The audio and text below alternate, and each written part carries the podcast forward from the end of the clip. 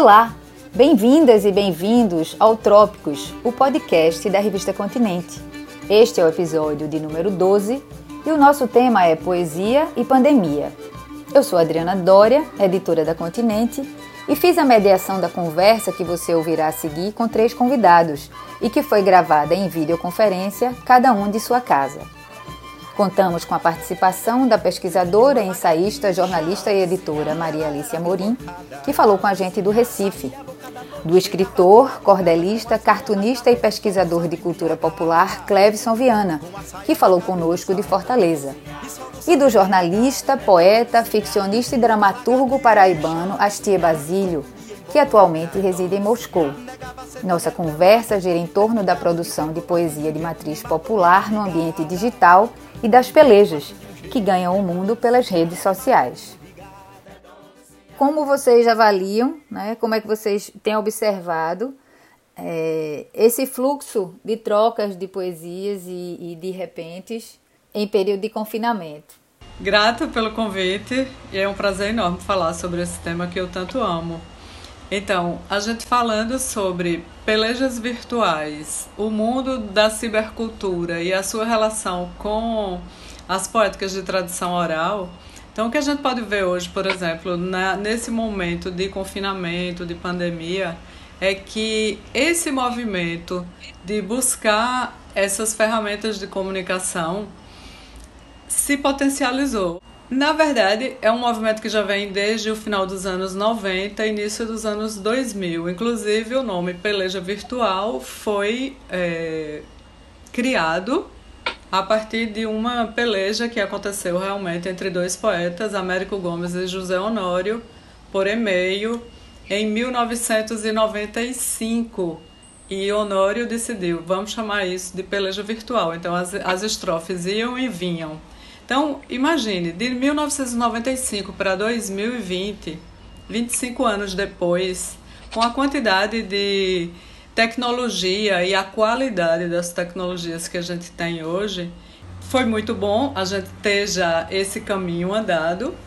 E, no entanto, a gente pode dizer também que não é uma novidade os poetas se apropriarem das tecnologias, ou seja, desde que o cordel começou a ser uma poesia impressa, né, essa poesia tradicional de formas fixas começou a ser colocada no papel, a gente já tinha aí uma adesão a novas tecnologias. Então, no caso, naquele momento lá, quando surgiu a imprensa, né, quando Gutenberg criou a imprensa, então, é, os poetas começaram a ter a possibilidade de fazer tiragens grandes, não mais os manuscritos.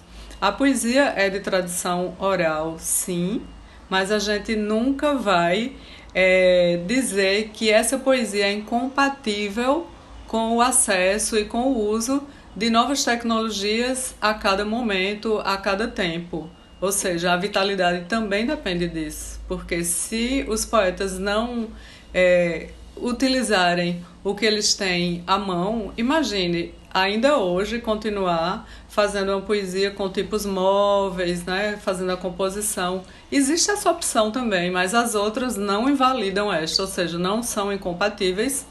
E a velocidade, ou a possibilidade de se comunicar com o mundo, ela só traz benefícios, vantagens. E eu acho que a gente não tem que falar de purismos de qualidade ou que, o que é que isso faz mudar essa poesia. Não, ela é, uma, é, uma, é um processo, ou seja, é uma expressão cultural viva, então ninguém tem que ficar regulando, dizendo aqui pode, aqui não pode. Astier e Clebson já tem essa experiência de fazer é, desafios e pelejas virtuais, né? A gente tem até inclusive esse material é, editado, pós-editado, porque é engraçado porque muitas vezes acontece isso de o, a coisa acontece primeiro no ambiente virtual e depois vai ser editada, né? E aí eu queria que vocês comentassem um pouco tanto Astier quanto o Clevson, essa experiência de vir fazendo os repentes, né? E o que é que vocês é, percebem nessa dinâmica como uma coisa que se agrega à prática da escrita, à prática da produção, à prática de. Enfim, a essa experiência com, com a produção artística e poética. Acho uma coisa muito bacana a questão da peleja em particular, porque é a oportunidade que o poeta de bancada o poeta cordelista tem para exercitar outras modalidades de fazer o verso. Então eu acho que é uma oportunidade muito boa de exercitar a poesia, exercitar o verso e não ficar bitolado somente a, a sextilha, a sétima, a décima. Então é, é, isso é muito bacana porque faz com que o poeta aprenda mais, se desenvolva mais e até, por exemplo, a rapidez com que se faz o verso é tão grande, praticamente é, é, é improviso puro, né? Então, acho que esse é o bacana, porque faz com que você, enquanto poeta de bancada, aquele que faz o verso pensado, elaborado, no gabinete, na banca, tem a oportunidade de fazer no ritmo mais frenético. Quanto mais se escreve, mais você se desenvolve, mais você é, se torna apto a fazer aquela atividade. Então, penso eu que é de grande importância, principalmente por isso porque o poeta ganha, ganha agilidade de raciocínio. Astier. Maria eles falam uma coisa que é muito interessante, que é da apropriação. A cada época dos poetas populares da tecnologia vigente. E ela faz menção ao advento da imprensa e quando o rádio vai chegar eh, de forma a se popularizar no Brasil, na zona rural, mais ou menos nos anos 40, vai se estabelecer uma espécie de categoria de cantadores que é o cantador de rádio. O meu pai me falava que, por exemplo, isso nos anos 60, ele as formas de se tratar a cantoria, dos acordos, de você. É... porque assim, a cantoria tem o público, tem o poeta, mas também tem o promotor, que são os apologistas e os promotores da cantoria. Então, é um sistema muito rico, muito diversificado, e o promotor da cantoria, às vezes, é uma, pessoa, é uma figura que é um pouco esquecida nos estudos. Né? Então, meu pai falava que ele saía pelos sítios e perguntava: existe alguém aqui por perto que gosta de cantoria? Não, o seu Manuel ali no sítio tal, eles iam às vezes a pé, isso anos 60, né? E pelo fato do cantador cantar uma vez na rádio, não era nem o titular do programa, era alguém que é, visitava o programa uma vez ou outra, então ele acabava sendo conhecido, isso possibilitava que ele é, conseguisse fazer apresentações nos sítios. Né? Então o rádio teve uma, uma força exponencial, e porque foi a tecnologia da época.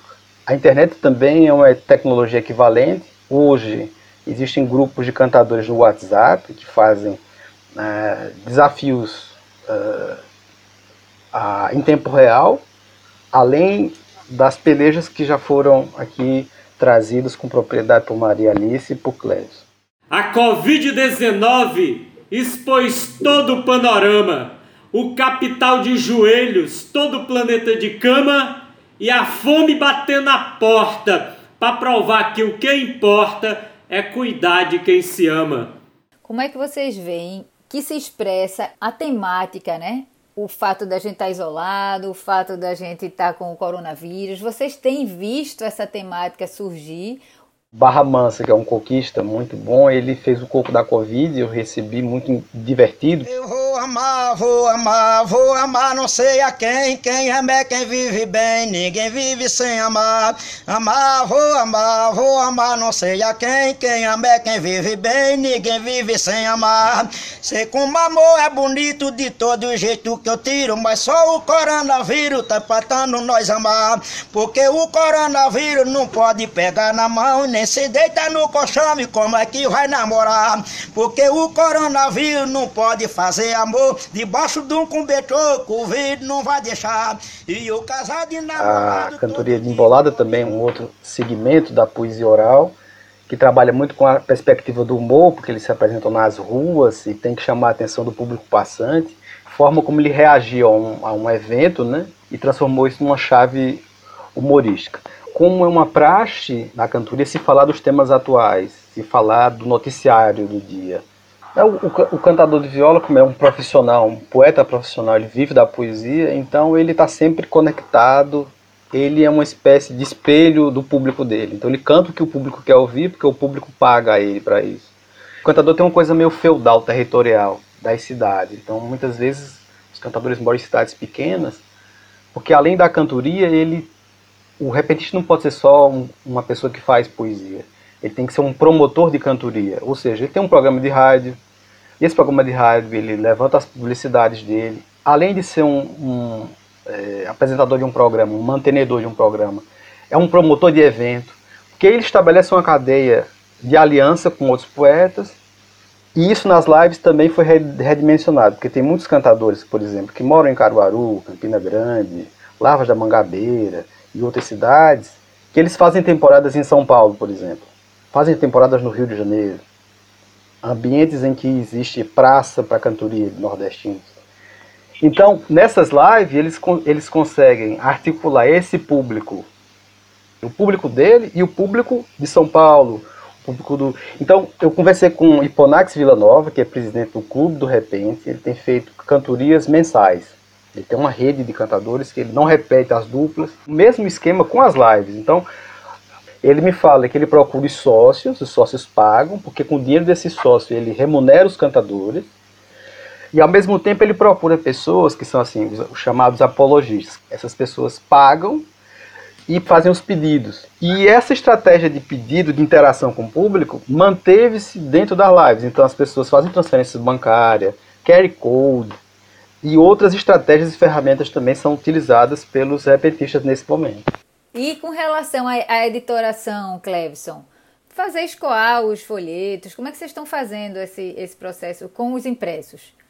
A gente tem publicado tiragens menores para não deixar de publicar. Agora mesmo durante essa pandemia, a gente já tem impresso vários títulos novos.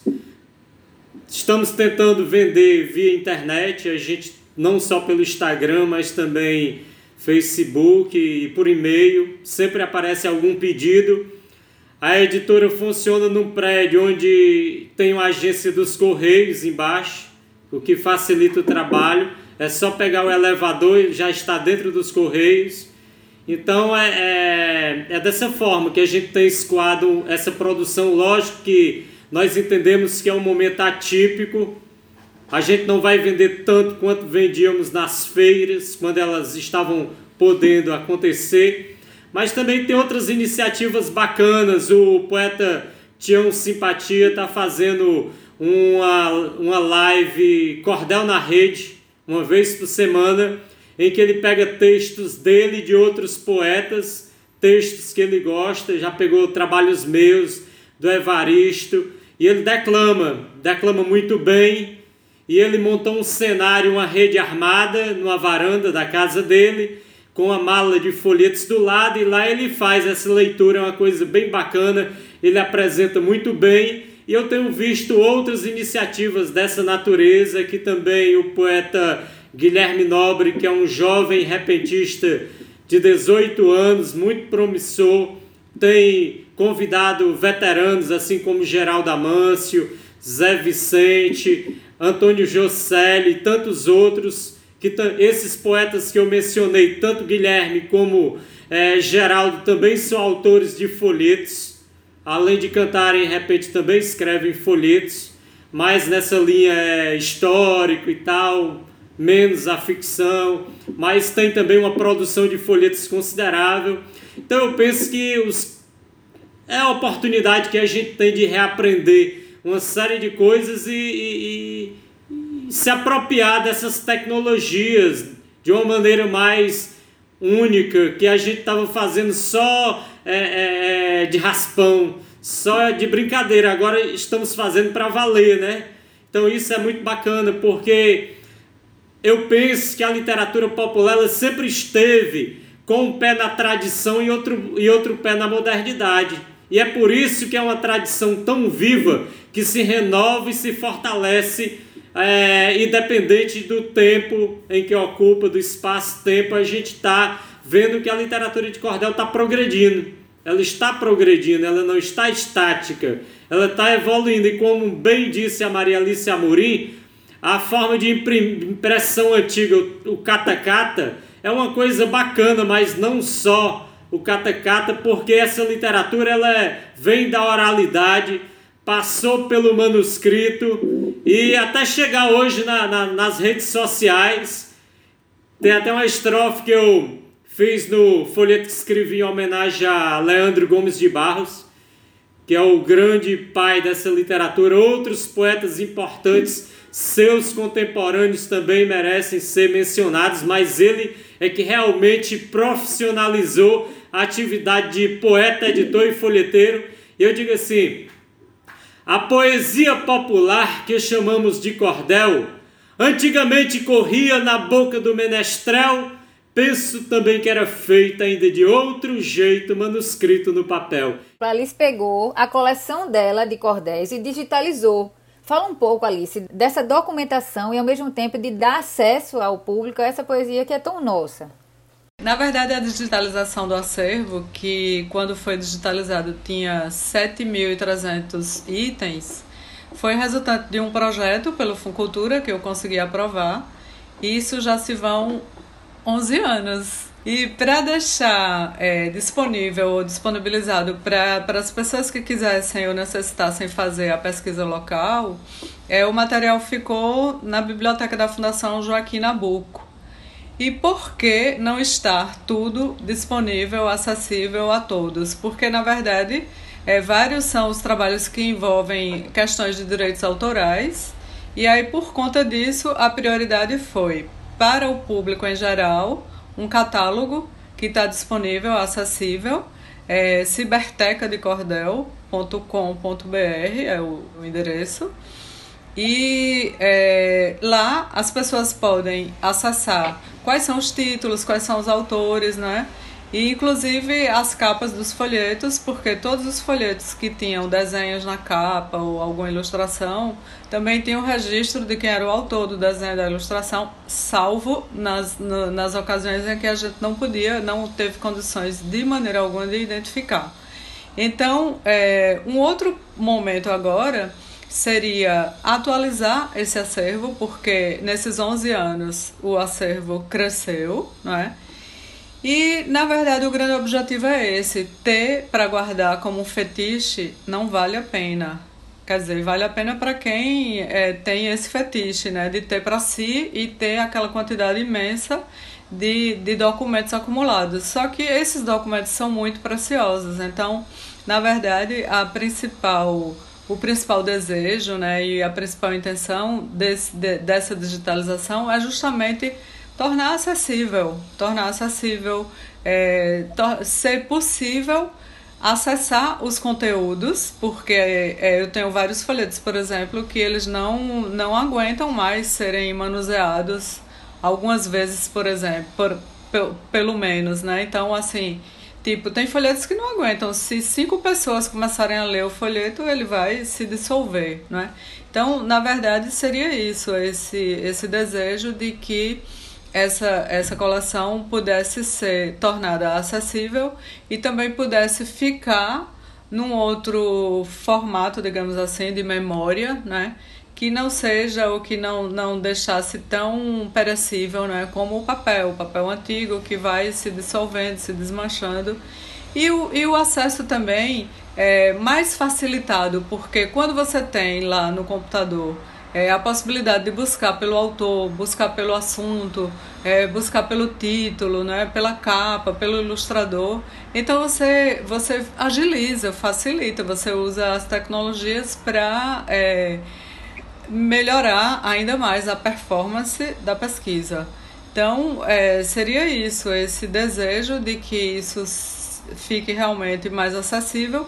Eu não tenho um instituto onde eu pudesse ter é, um grupo de pessoas que trabalhasse e que ficasse ali fazendo uh, o recebimento, digamos, das demandas de pesquisa local. Então, por não ter isso, é, pensando nessa possibilidade, eu disponibilizei os arquivos digitais com o conteúdo integral, cada, cada é, documento tem o seu PDF integral, na, na biblioteca da Fundação Joaquim Nabuco, no Recife.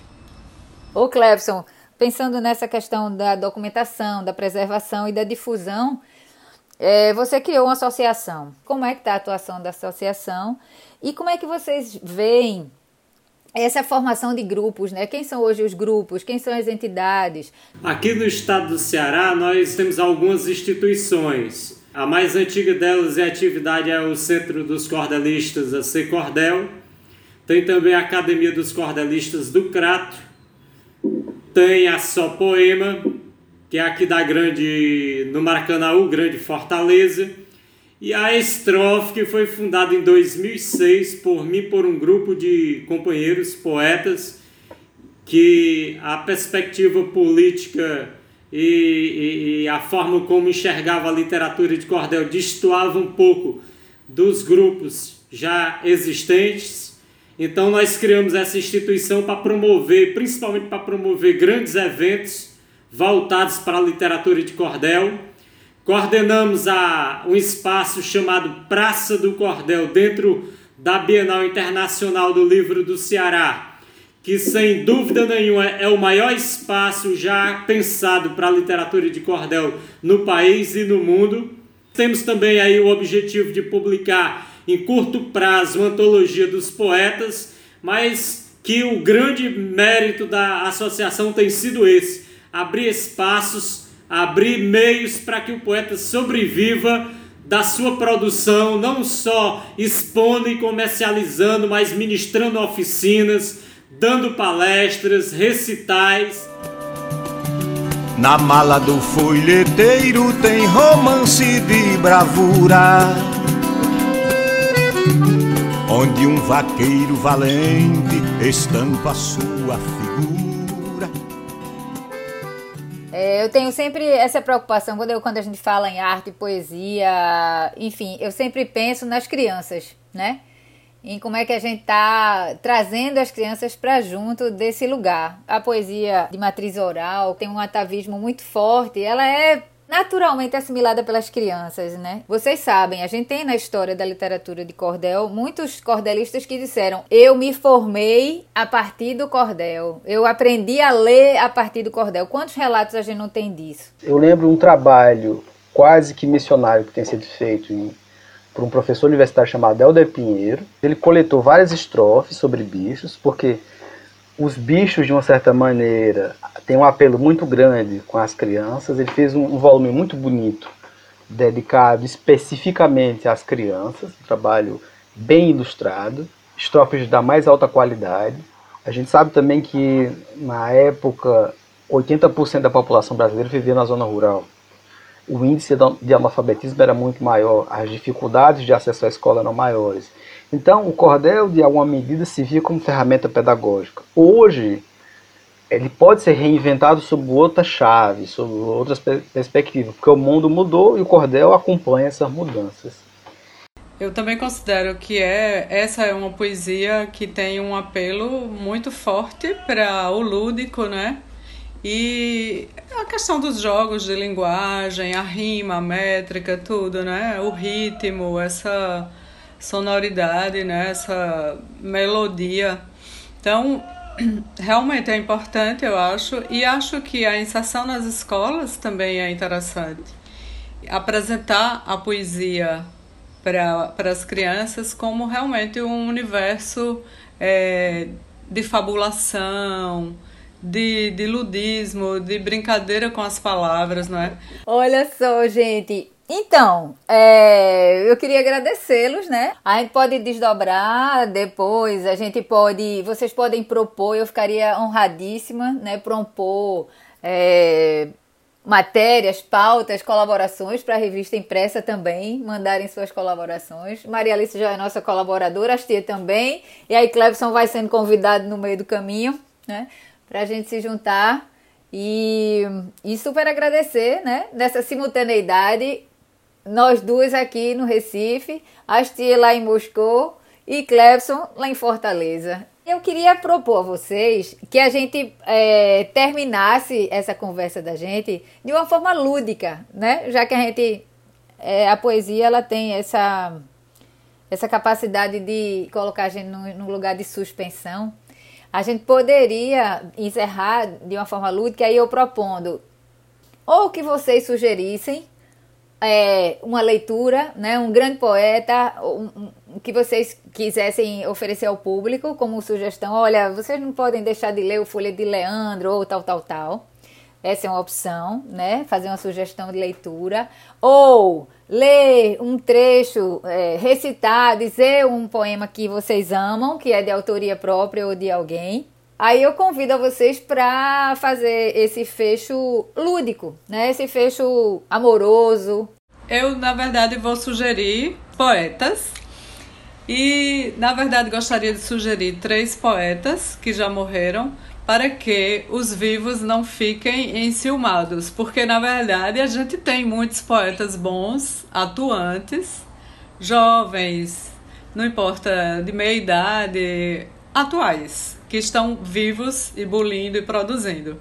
Mas como a gente tem vários poetas também que já morreram e que são de, um, de alguma maneira muito esquecidos, então eu sugeriria quem puder, tiver acesso, conseguir buscar na internet, por exemplo, é Francisco Sales Areda, Severino Borges Silva e Delarme Monteiro. Esses três poetas eu sugerir, sugeriria para que quem quisesse, quem desejasse, fosse buscar alguma coisa da obra deles.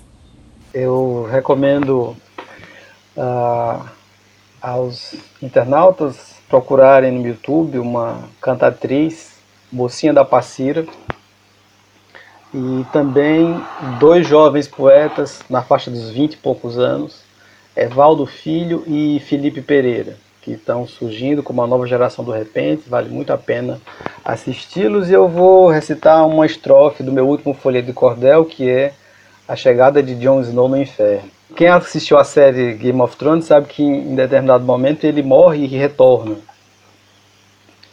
Então, não se sabe o que ocorreu nesse período, porque quando ele retorna, ele diz que não se lembra de nada. Então, a ação se passa nesse período em que ele esteve no inferno. E quando ele chega no inferno, ele encontra com o Lampião. John disse: Que estranho porte e as roupas que vocês usam. Lampião, somos do norte. E aqui os nortes se cruzam.